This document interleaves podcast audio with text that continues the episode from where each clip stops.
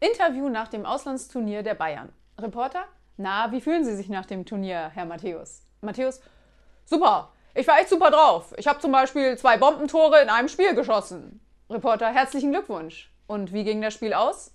Matthäus, 1-1.